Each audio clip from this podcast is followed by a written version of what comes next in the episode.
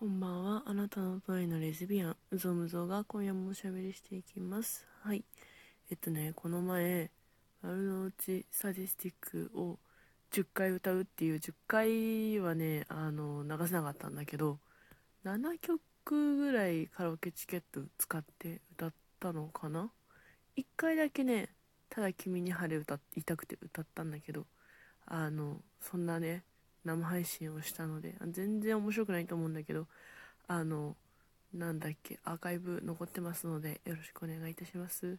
はいえー、そんな感じで今日も眠いんですけどあのもう寝る直前なんだけどあなんか今ラジオトークやりたさがねあるから収録しようと思って撮ってます。眠いです。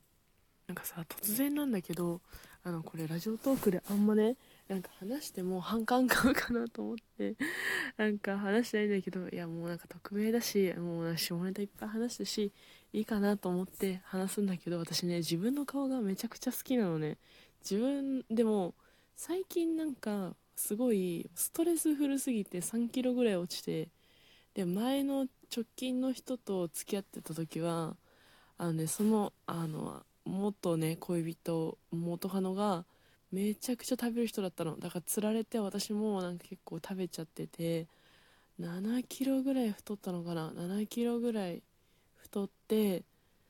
2キロぐらい付き合ってる間になんとか12キロ戻してもうね人生最大のね重量だったんだけどで減らしてその後その年始ね今年の年始もうふもうストレスフルだったじゃん。なんかね仕事は揉めるし別れる別れたから仕事とが揉めたっていう感じなんだけどあまあおばあちゃんの件があったりとかしてまあなんかもうほんとストレスフルすぎて3キロぐらい減ったのかな。で2キロ減らして3キロってまだ2キロ余分はあるんだけど、まあ、あんまね急にバカすか減ら、ね、体重落としてもさ体びっくりしちゃうだろうからもうちょっとこの辺で落ち着かせとこうと思ってんだけどまあなんか別になんか私痩せたいから痩せるとかなんかあんまいや昔ねなんか私すごい減量してたことがなんかまあ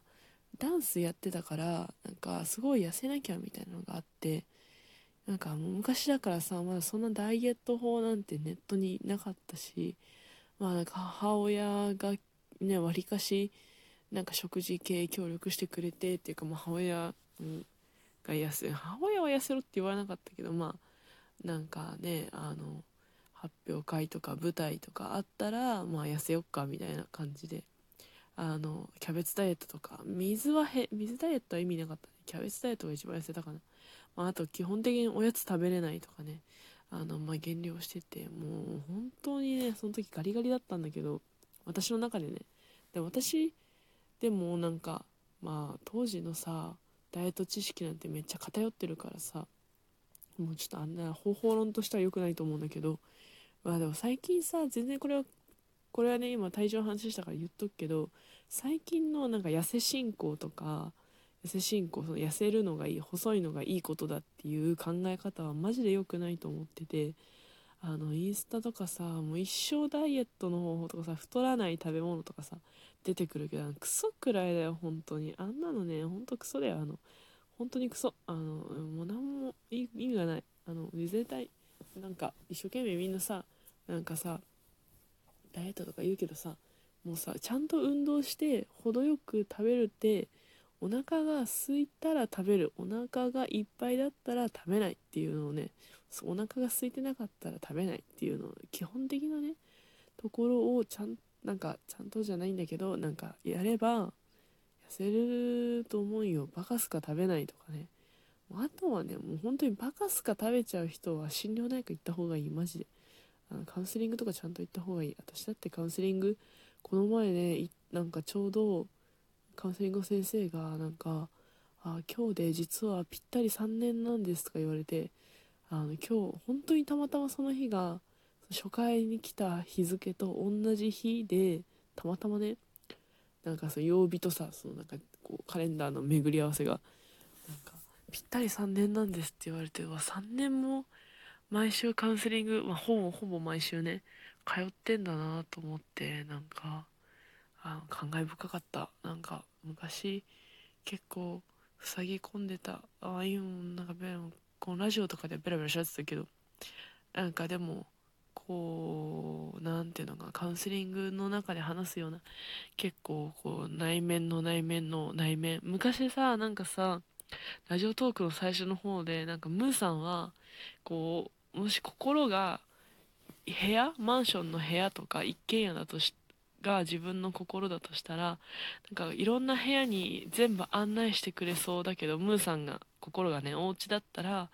なんかすごいこうといろんな人を招待してくれていろんなお部屋をたくさん見てくれるけ見せてくれるけどなんかもう絶対に開けちゃいけないやばい小部屋みたいなのがありそうですよねってリスナーに言われたことがあっていやマジその通りすぎると思ったんだけどでしかもさらにその後お便りが来てその絶対に開けちゃいけないやばい部屋からさらにもっと奥にもっとやばい部屋がありそうですよねとか言われて。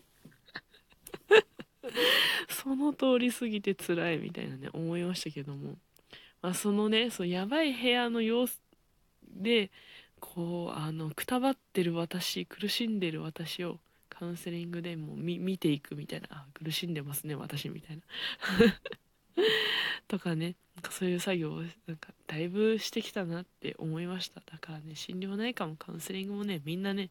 行った方がいい。ま話は戻るんだけどあとにかくなんかもうでも私のね今回の痩せ方は本当に病気痩せだから全然なんか喜ばしいことじゃなくてやつれてんだけどしかもさそのさ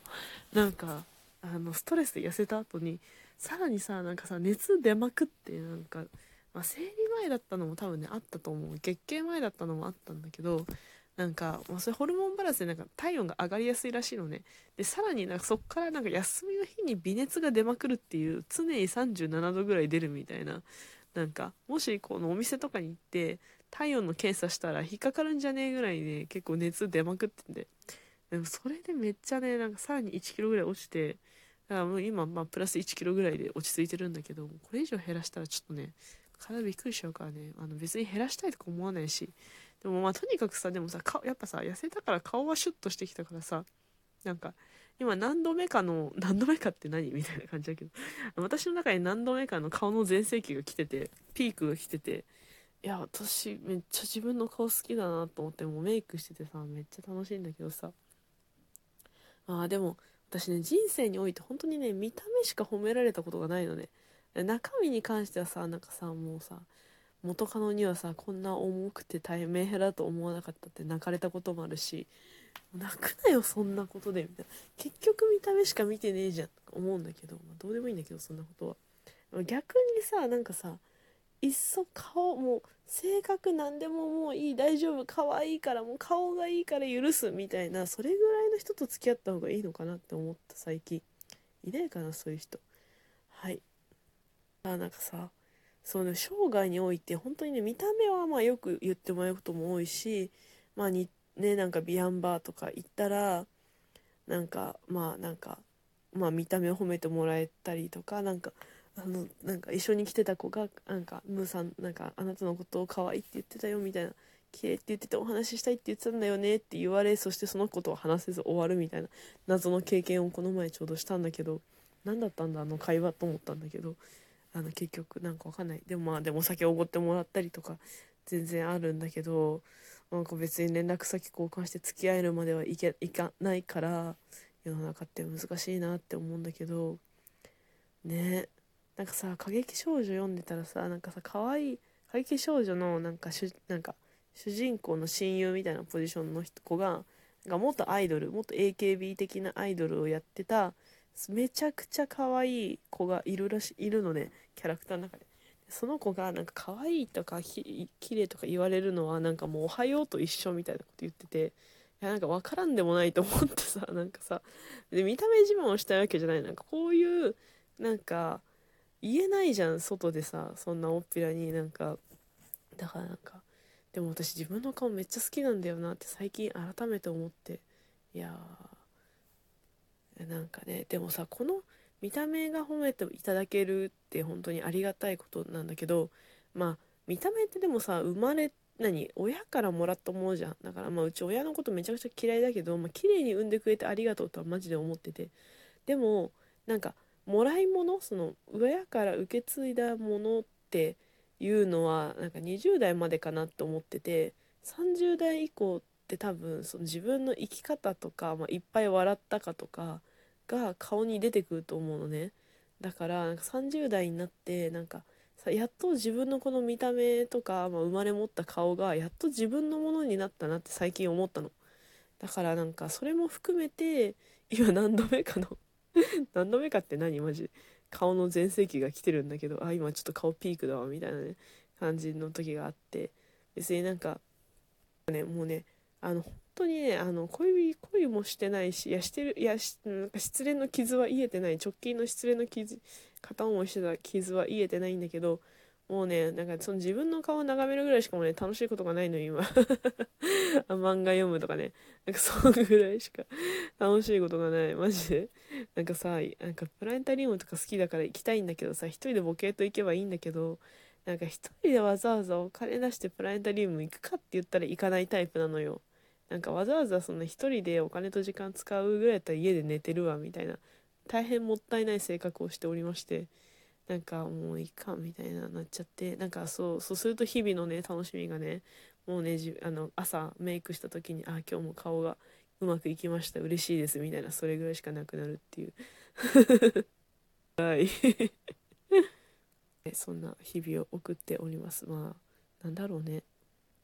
まあ見た目いい見た目褒めていただけてもなんかまあ人生ってままならないよなって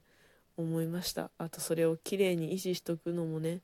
大変なんだよってね時間ないけどね一言残しておきます。はい今日そんな感じのお話です。まあでも元気をほみたいな収録して元気を皆さんも梅雨負けないで暑さに負けずのんびり生きていきましょう。ありがとうございました。